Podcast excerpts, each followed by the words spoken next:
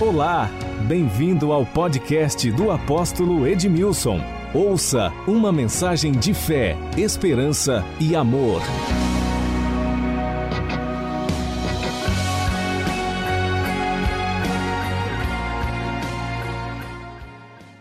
Nós estamos desenvolvendo a série A Vida Profundamente Formada. Quantos estão acompanhando a série? Essa é a terceira ministração da série, vamos encerrar aqui. No próximo domingo teremos ceia e aí a gente já começa a nova série, A Luz que me salvou, me libertou e me faz prosperar. A vida profundamente formada. E eu quero é, levar você comigo, projete aqui, pode ir passando, depois a gente vai falar sobre aliança, renúncia. Olha só, isso aqui, atente para isso aqui. A vida profundamente formada passa por aliança, renúncia e bênção. Pode projetar para frente um pouquinho. Aprendemos que, nós aprendemos nessa série, a superficialidade nos deforma. A superficialidade. Quando você vai para um casamento, você vai com tudo, não vai mais ou menos. A superficialidade de um casamento deforma o casamento. O lar, uma casa onde os relacionamentos são superficiais, é um lar deformado. O lar onde não há boa comunicação entre os pais e os filhos, ou mesmo entre o cônjuge, está faltando alguma coisa. Então a superficialidade nos deforma. Segundo, quanto mais na superficialidade você estiver, maior será o impacto das tempestades sobre a sua vida. Quanto mais na superficialidade você estiver, mais será o impacto que vem sobre a sua vida diante desse cenário que nós nos encontramos como mundo. Terceiro, a vida cristã, não, terceiro, quanto mais profundidade, maior será a paz e segurança e tranquilidade. Na semana passada nós falamos a respeito daquele tsunami que aconteceu na Ásia. Mais de 300 mil pessoas morreram. Havia um casal de brasileiros que estavam naquela região, mas eles estavam fazendo um mergulho de profundidade. A, a, aquela onda passou por cima e eles nem perceberam porque eles estavam na profundidade, mas todas aquelas pessoas que estavam na superficialidade, na praia, elas morreram. Por último aqui, a vida cristã não funciona para pessoas superficiais. A vida cristã não funciona para pessoas superficiais. Ou é tudo ou é nada. E nesses dias o Espírito de Deus está ministrando no nosso coração, porque há um lugar em Deus onde nós podemos desenvolver tal profundidade deste relacionamento que nós não seremos alcançados na nossa alma pelas intempéries deste mundo. Algumas pessoas, por causa da superficialidade, estão conectadas a muitas fontes de informações. Eu decidi cancelar, entrei na hora da onda do cancelamento. Não, não, não dá para seguir, eu pum, fecho. Existem pessoas hoje que estão sendo usadas por Satanás para colocar o medo no seu coração. A arma do diabo é o medo. O medo é a semente para a incredulidade. E algumas pessoas acham, por assistirem alguns tipos de jornais, elas estão sendo bem informadas, mas na verdade estão sendo deformadas e tomadas pelo medo, e vivendo uma vida pavorosa à medida que você vai se aprofundando em Deus, você vai deixando que estas, impedindo que essas comunicações penetrem aos teus ouvidos, e você entra nessa, nesse, neste lugar tão extraordinário, onde você vai desfrutar de paz e de provisão. Eu escrevi o livro Paz e Provisão, onde desenvolvemos a série. E começa com aliança, e tudo começa na nossa vida com aliança. E eu vou falar um pouquinho a respeito de aliança, de renúncia e de bênção. Diga aliança, renúncia e bênção. E essa mensagem está baseada no livro de Ruth. Este livro é tão, mas tão extraordinário, e a história que encontramos neste livro, ela é maravilhosa. O texto começa dizendo e falando a respeito de fome, nos dias em que, nos dias em que os juízes eles julgavam a terra é, um homem de Belém de Judá, ele deixa sua terra e vai para o país de Moabe. Diz o texto: Nos dias em que julgavam os juízes, houve fome na terra. Houve o quê? fome na terra. Então, esse negócio de fome não é uma coisa nova. Desde que o mundo é mundo, nós vamos encontrar e temos, temos informações a respeito de fome.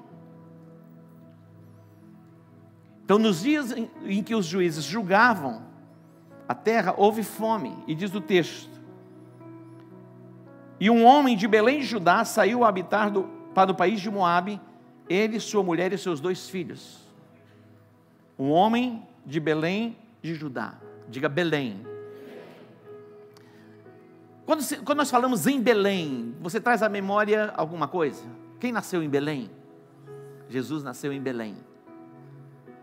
Você sabe, sabe o que significa Belém? O significado da palavra Belém é Betlém, casa do pão. Casa do pão. Jesus é o que? O pão da vida. Diz o texto que nos dias em que os juízes julgavam a terra, houve fome na terra, na terra de Belém. E um homem chamado Elimeleque, decidiu sair da casa do pão para o país de Moabe. Ele, a sua esposa Noemi e as suas, os seus dois filhos, Malom e Quilion. O Sérgio acho que gosta desse nome, que ele colocou o nome Marlon. Só tem um R. Malom e Quilion. É um nome bom para colocar nos filhos. Mas o, o, o Sérgio nem conhecia a Bíblia, colocou Marlon mas tem Malom e Quilion. Elimeleque, por causa de um período de crise, ele deixa a casa do pão e vai à procura de pão em um outro lugar. Preste atenção: o melhor lugar para você estar é no lugar que Deus te estabeleceu. Eu sei que muitas vezes algumas pessoas elas deixam o Brasil para ir a um outro país em busca de prosperidade, de riqueza. Eu não estou dizendo que nós não podemos deixar o lugar onde Deus nos colocou, se temos uma direção de Deus para irmos para um outro lugar. Mas se vamos para um outro lugar apenas em busca de riqueza e saímos do lugar onde Deus nos estabeleceu, aí é um grande problema. Não há nenhum problema você deixar o Brasil, ir para os Estados Unidos, para a Inglaterra, para o Iraque, para o Irã. Ninguém quer ir, né? Porque as pessoas vão em, em busca de algo maior. Mas eu tenho falado que se você for para o deserto, debaixo de uma palavra de Deus, no deserto, você tem provisão. Mas se você vai para um palácio, fora do propósito de Deus, no palácio você passa necessidades. Esse texto diz que esta família vai à procura de alimento em um outro lugar, deixando a casa do pão. E a Bíblia diz que passou um tempo, Elimeleque, ele morreu, Noemi ficou viúva. Os dois filhos, Malom e Quilion, eles se casaram. E uma das noras se chamava órfã, e a outra Ruth. Passou-se um tempo, Malom e Quilion também morreram. Ficam Noemi e as duas noras. De repente vem a informação e Noemi recebe a comunicação que Deus abençoou o seu povo e em Belém havia abundância, havia fartura, havia pão. Então ela decidiu fazer o caminho de volta. Sempre é possível fazer o caminho de volta. E ela então decide fazer o caminho de volta. Ela chama órfã e Ruth e diz: Olha, eu estou voltando para a minha terra. Elas disseram: Nós vamos com você. E elas começaram a fazer a jornada. Chega um momento, Noemi para e diz: Olha, é o seguinte, voltem para a família de vocês, voltem para os deuses de vocês, porque eu vou para Belém. A Bíblia diz que órfã deu um beijo em Noemi se despediu e voltou.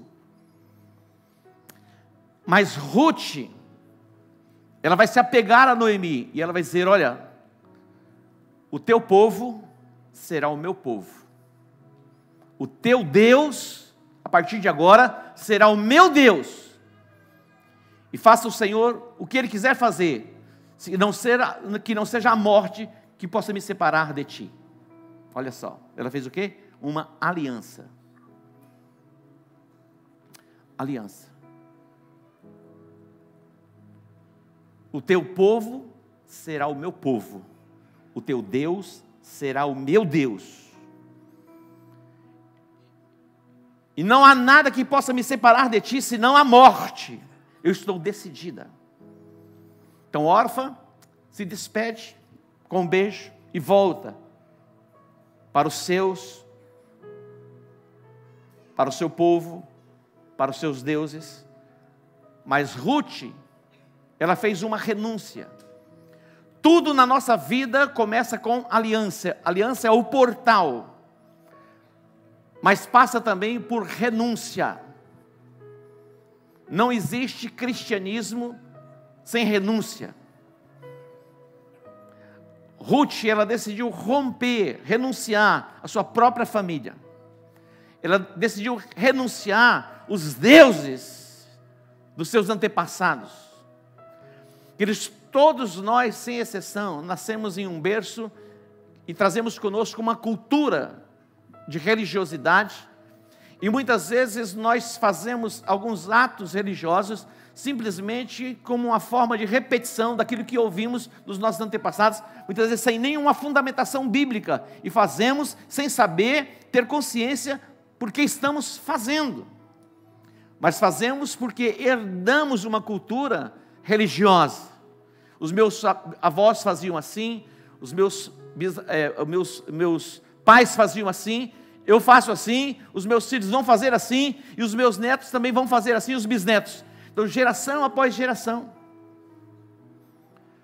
Seguir a Cristo requer renúncia. Jesus disse: Olha, se vocês quiserem ser meus discípulos, neguem-se a si mesmo, tome cada dia a sua cruz e sigam-me.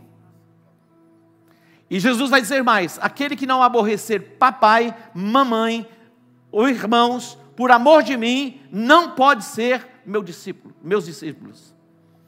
Quando fala aborrecer, não é ser chato, mas é a disposição de permanecer firme na fé que você escolheu, mesmo que aborreça o papai, aborreça a mamãe. E na verdade, muitas vezes aborrece mesmo, porque nós vamos ser, não vamos ser muitas vezes compreendidos pelo nosso posicionamento de fé. E isso requer o quê? Renúncia. Todos nós trazemos em nós uma formatação e informações de um contexto religioso. Mas Jesus está dizendo: olha, você quer ser meu discípulo? Negue-se a si mesmo, tome cada dia a sua cruz e siga-me.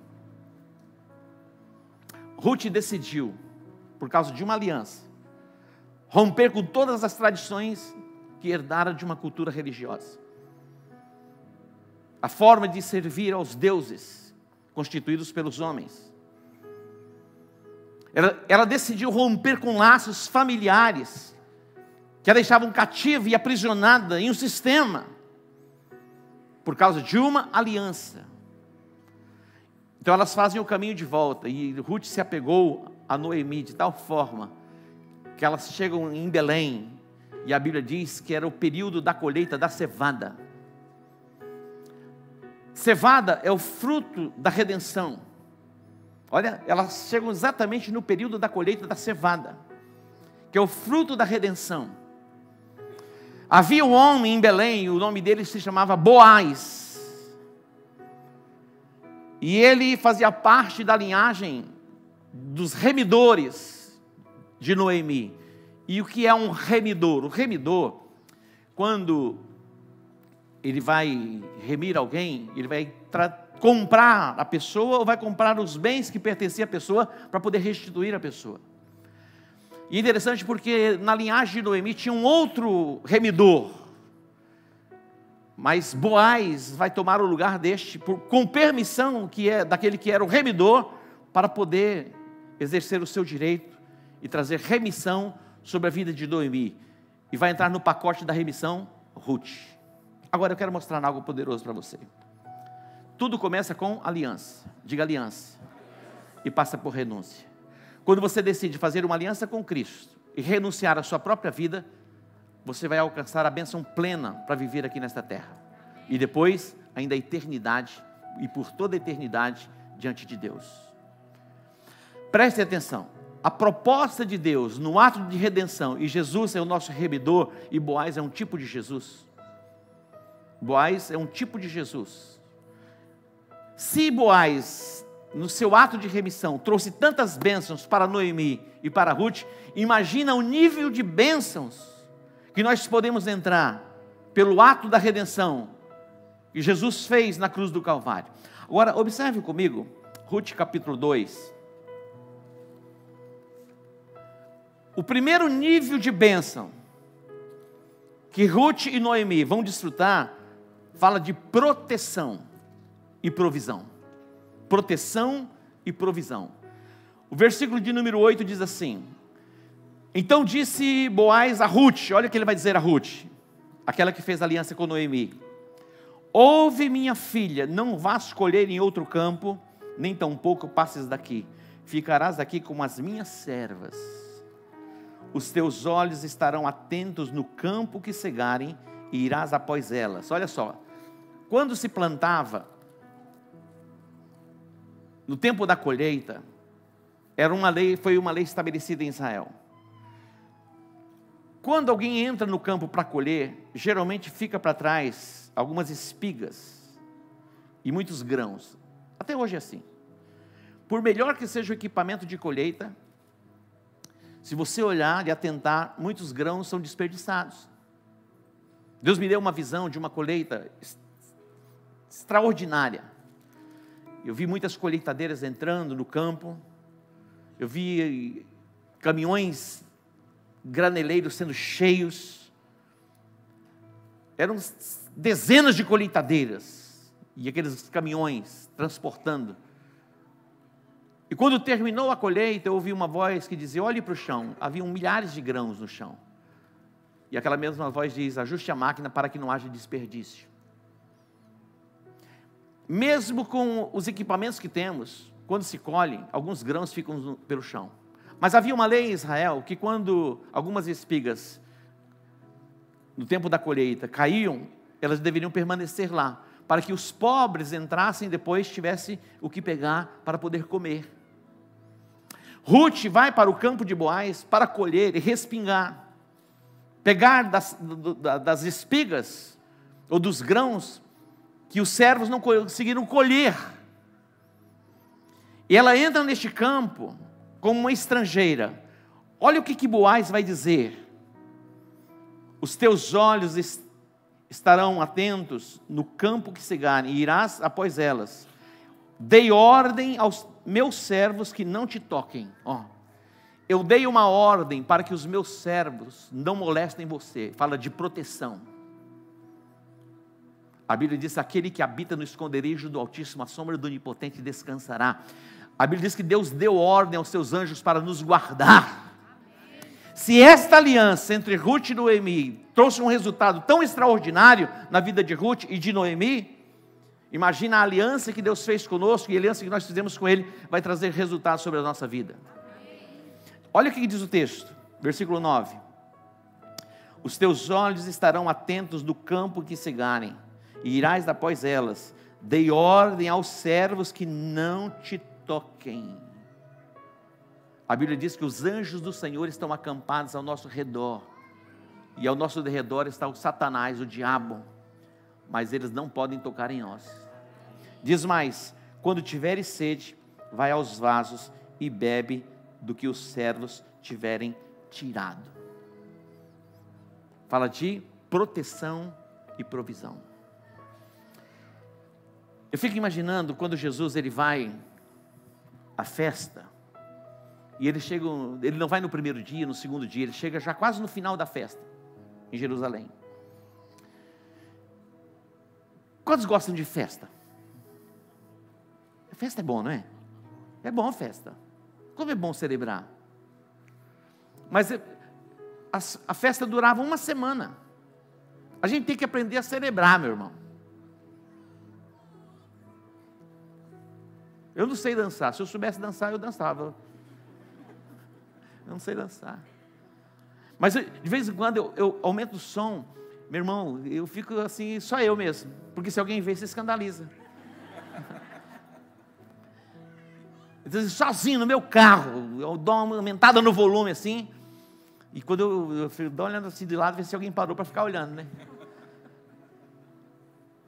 Temos que celebrar. E interessante porque Jesus ele vai à festa e ele percebe que as coisas não estavam bem na festa. De repente, Jesus ele se coloca assim, coloca, se coloca em evidência e diz: Ei, você aí! Se você tem sede, venha a mim e beba. Se alguém aí crer em mim, como diz as Escrituras, do seu interior fluirão rios de águas vivas. Boaz está dizendo para Ruth: Ruth, você não precisa ir colher em um outro campo, permaneça nesse campo, e aqui você vai estar protegida, você vai estar guardada.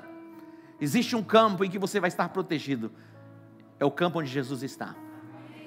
Você não precisa ir em um outro campo. Existem alguns lugares que você não precisa ir para colher, para buscar satisfação, para buscar algumas pessoas estão saindo do lugar que deve estar para buscar satisfação e alegria em outro lugar. Não precisa. Faça como Ruth. Eu decidi. O teu Deus, que é o Deus de Abraão, o Deus de Isaac, o Deus de Jacó, vai ser o meu Deus. É uma aliança.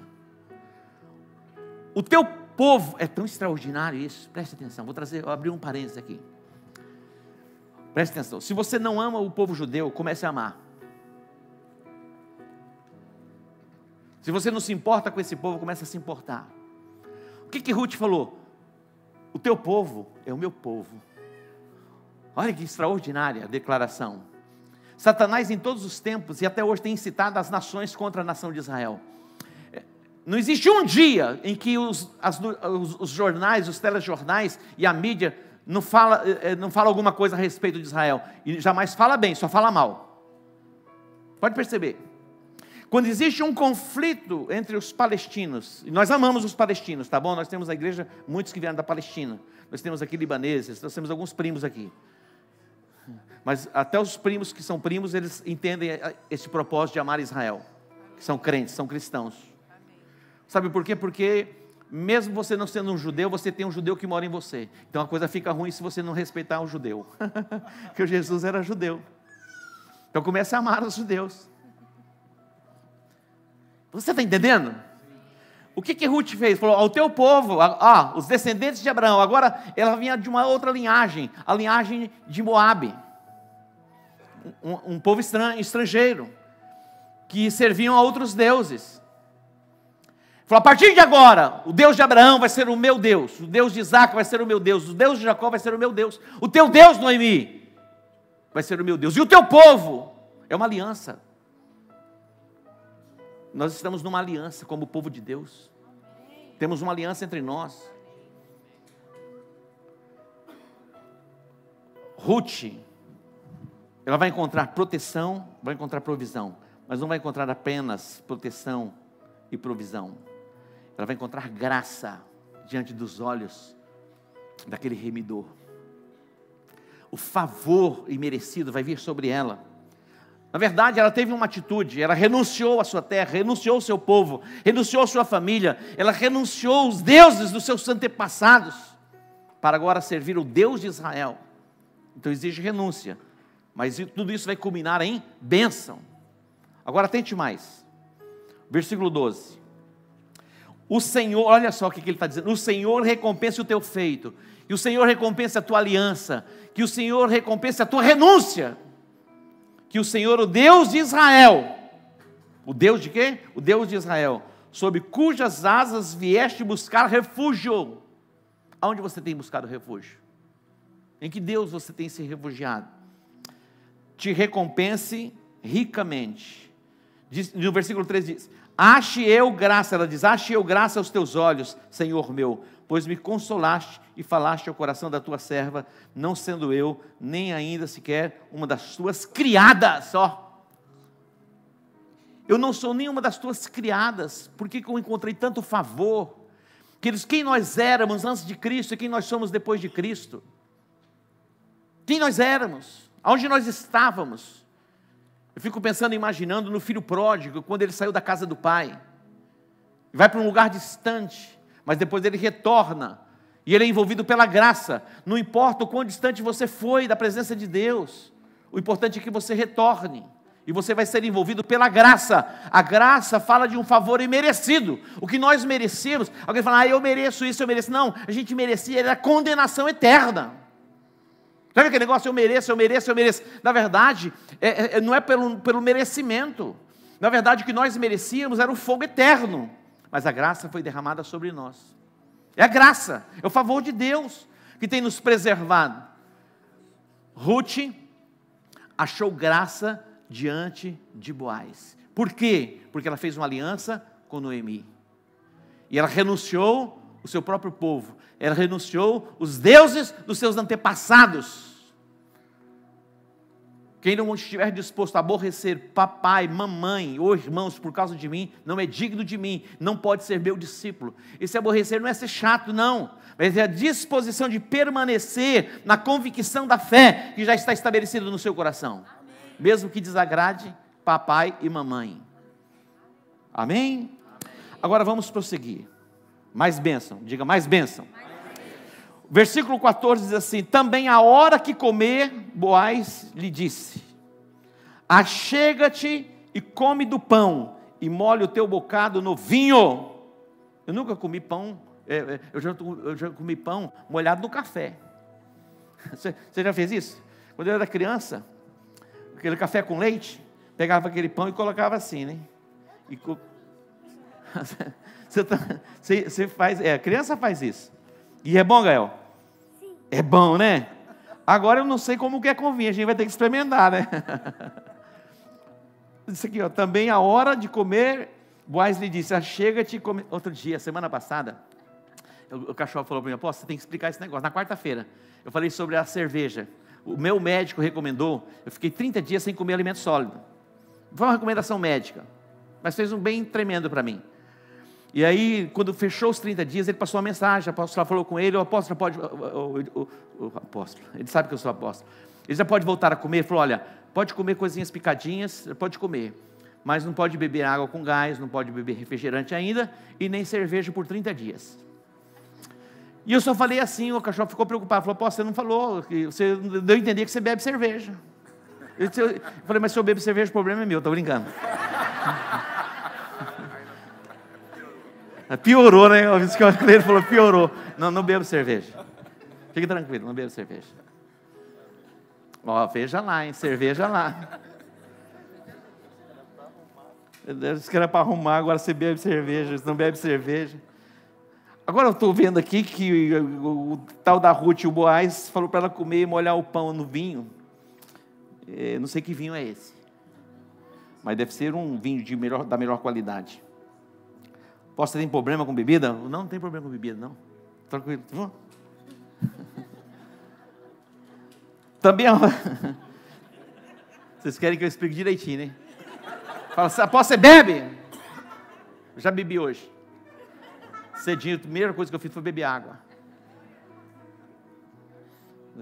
Depois eu explico direito essas coisas. Tem coisas que não dá para explicar assim, eu estou brincando. Eita, tem gente que tem problema com bebida, né? Também a hora de. Vamos seguir aqui, senão vai virar uma confusão. Também a hora de comer, Boaz lhe disse: Achega-te come do pão e molhe o teu bocado no vinho. Tem gente que vai sair daqui, a primeira coisa que vai fazer é pescar um pão e o vinho para ver se a coisa é boa. Não, tem gente que já deu água na boca, já está salivando. Nós vamos em Caná da Galileia, o lugar onde Jesus transformou água em vinho. A gente vai lá.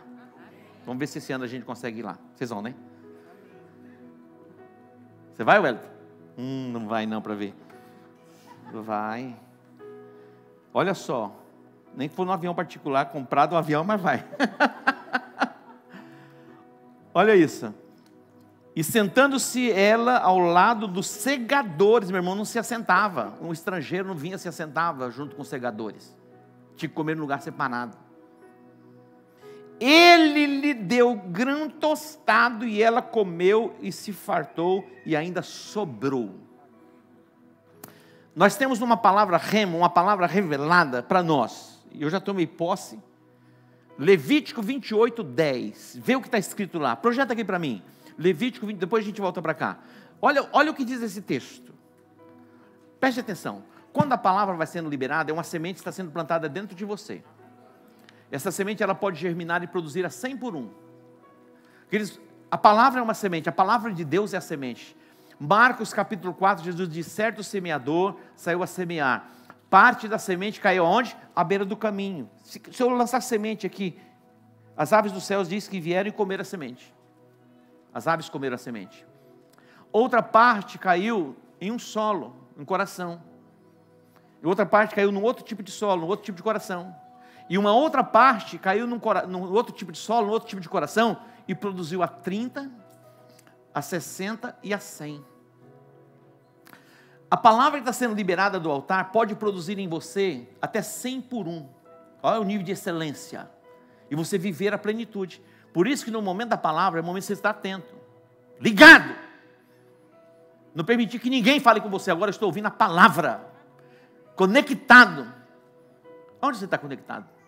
Agora não é a hora do celular, não é a hora. Agora é a hora da palavra. Porque eu estou lançando a semente. Se o seu coração estiver aberto e você tomar posse da semente, vai germinar em você. Olha esta palavra, vai ter fartura na sua casa, vai ter fartura lá na sua empresa, vai ter abundância dentro do seu lar. Levítico 26, 28, 10, é isso? 26, 10. O que, que diz aqui? Comereis o velho da colheita anterior para dar lugar ao novo, tirareis fora o velho. O que está dizendo o texto? Que vai sobrar. Quando esse texto foi escrito, era um contexto eminentemente agrícola. Eles trabalhavam com a terra, lavoura mesmo. Então eles construíam celeiros e armazenavam. Eles colhiam de tal forma que enchiam os celeiros. E eles plantavam e vinha a colheita posterior, mas os celeiros ainda continuavam como que cheios. Está dizendo: olha, vocês vão ter que tirar fora o velho para dar lugar ao novo. Você pode dar um aplauso ao Senhor? Nós temos na igreja um banco de alimentos. Nós temos um banco de alimentos. Está lindo. Para assistir pessoas que precisam. Principalmente os domésticos da fé. A gente não vai colocar uma placa assim, aqui doa-se alimento para a cidade vir aqui. Não, nós temos os domésticos da fé e algumas pessoas necessitadas que tem, a gente ajuda. E essa semana eu vi a foto, e cada primeiro domingo do mês a gente traz alimentos, cestas básicas, para que esse banco de alimentos tenhamos provisão para ajudar pessoas. E o bispo falou: apóstolo, a gente tem que tirar o velho, porque senão vence. Tem a data de vencimento. Então, então a gente vai doando, para não perder. Preste atenção. Tira fora o velho, Sabe, o seu guarda-roupa como está? Tem coisas que você não vai usar mais nunca, não é verdade?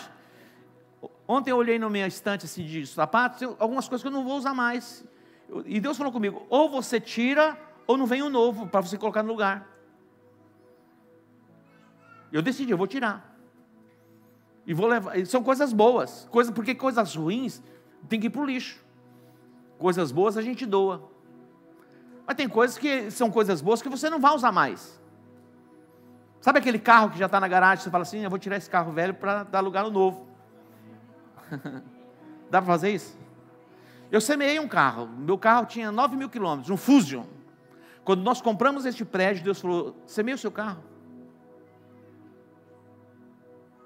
9 mil quilômetros. Eu nunca tinha tido um Fusion. Eu peguei e coloquei meu Fusion no, gasofilácio.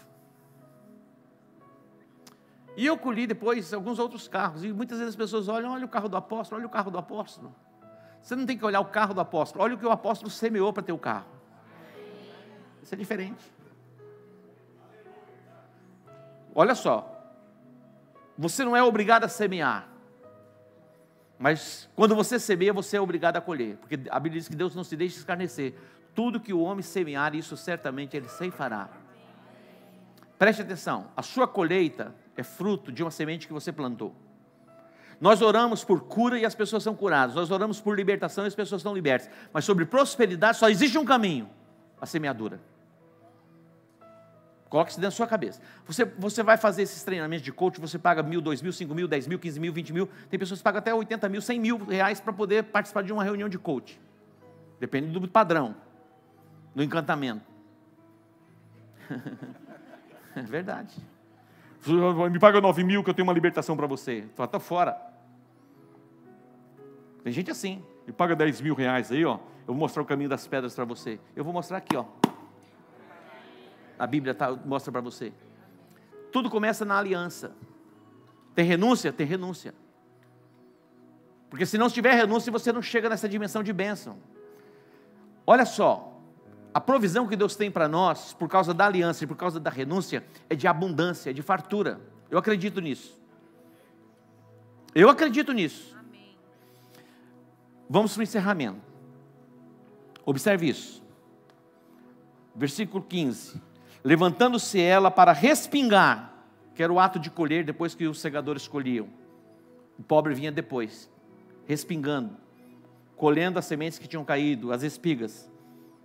Boaz deu ordem aos seus servos, dizendo: Até entre os molhos deixai cair, deixai a respingar. Até entre os molhos deixai a respingar. E não a censureis. Deixa ela colher no lugar onde nem se colheu ainda. Ó. Porque só era permitido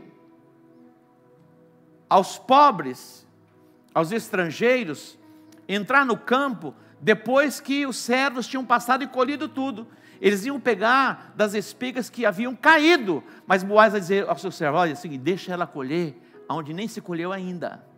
Olha que dimensão que Deus tem para nós, por causa da aliança e por causa da renúncia. E diz mais, Versículo 16: Tirai também dos molhos algumas espigas e deixai-as ficar, para que as colha e não a repreendais. Olha que extraordinário. Elas vinham colhendo, enchendo o seu cesto. Boaz diz: faz o seguinte: tira um pouco e joga no chão, para que ela possa colher um pouco mais. Olha que extraordinário. Aquilo que vocês já colheram, disfarça aí, coloca no lugar para que ela possa passar e colher. Deus vai surpreender você, por causa da aliança. Eu estava conversando com o Rubens hoje, ele fez aniversário ontem, falou, falou, pai, eu fui surpreendido como eu nunca fui surpreendido na minha vida. Ele completou 33 anos, a idade de Cristo. Falou, pai, eu fui surpreendido. Foi o, o aniversário que eu mais recebi mensagens, que eu mais recebi presentes. Queridos, Deus nos surpreende. Olha só, quando você deixa a superficialidade de uma vida cristã e entra num relacionamento profundo com Deus, é nessa dimensão que você vai chegar. Não vale a pena, queridos, não tem como viver o cristianismo na superficialidade. É, ou é tudo ou é nada. Não tem mais ou menos. É com casamento. Ou é tudo ou é nada. Ah, vamos levando mais ou menos. Tá? Não tem mais ou menos. Ou é tudo ou é nada. Diga, ou é tudo ou é nada. O cristão que quer viver um pé no mundo, um pé na igreja, um pé em Cristo, ele vai viver uma vida bem perturbada. Não tem paz. Não tem paz. Prosseguindo para fechamento. Ainda o 17. Esteve ela respingando naquele campo até a tarde. Então debulhou o que havia apanhado e foi quase uma efa de cevada. 18: Levou para a cidade e viu a sua sogra o que havia apanhado. Também Ruth tirou e deu-lhe o que lhe sobrara, depois de fartar-se. Essa é a dimensão que Deus tem para você por causa da aliança e por causa da renúncia. Vai sobrar, vai chegar o tempo da abundância, o tempo da fartura. Você recebe isso? Vai chegar o tempo da abundância, o tempo da fartura na sua vida, na sua casa por causa da aliança e por causa da renúncia. Você decidiu renunciar o mundo, você decidiu renunciar os prazeres, os encantamentos deste mundo. Essa é a dimensão que Deus vai levar você. Agora, o mais extraordinário está por acontecer. Vamos para o, o final do capítulo 4. São quatro capítulos. A história dessa família não começa bem mas vai terminar de uma forma extraordinária para Noemi e para Ruth. Olha o, o 13. Assim tomou Boaz a Ruth, o remidor, vai casar com Ruth. e ela lhe foi por mulher.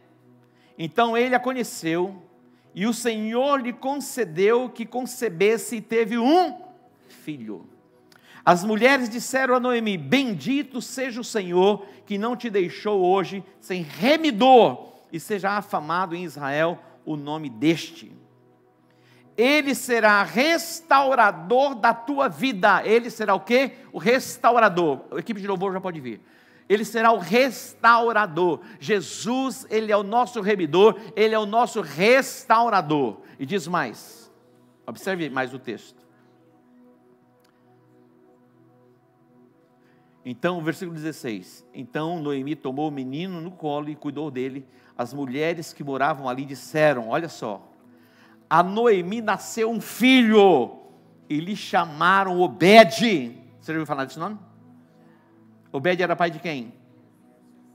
Pai de Jessé. Jessé era pai de quem? De Davi. São essas as gerações de Pérez. Pérez gerou Arzron, Asron gerou Rão, tudo nome bonito. Rão gerou Aminadab. Como que é o nome do teu filho? Rão. Esron. Aminadab até que dá para pôr, né? Gerou Naazon, também não dá. Gerou Salmão, deve ser lá do, no Chile. Salmão gerou Boaz, Boaz gerou Obed, Obed gerou Jessé, Jessé gerou Davi. Agora vamos lá para Mateus. Abra sua Bíblia em Mateus, capítulo 1. Olha o extraordinário. Por causa de uma aliança e por causa de uma renúncia.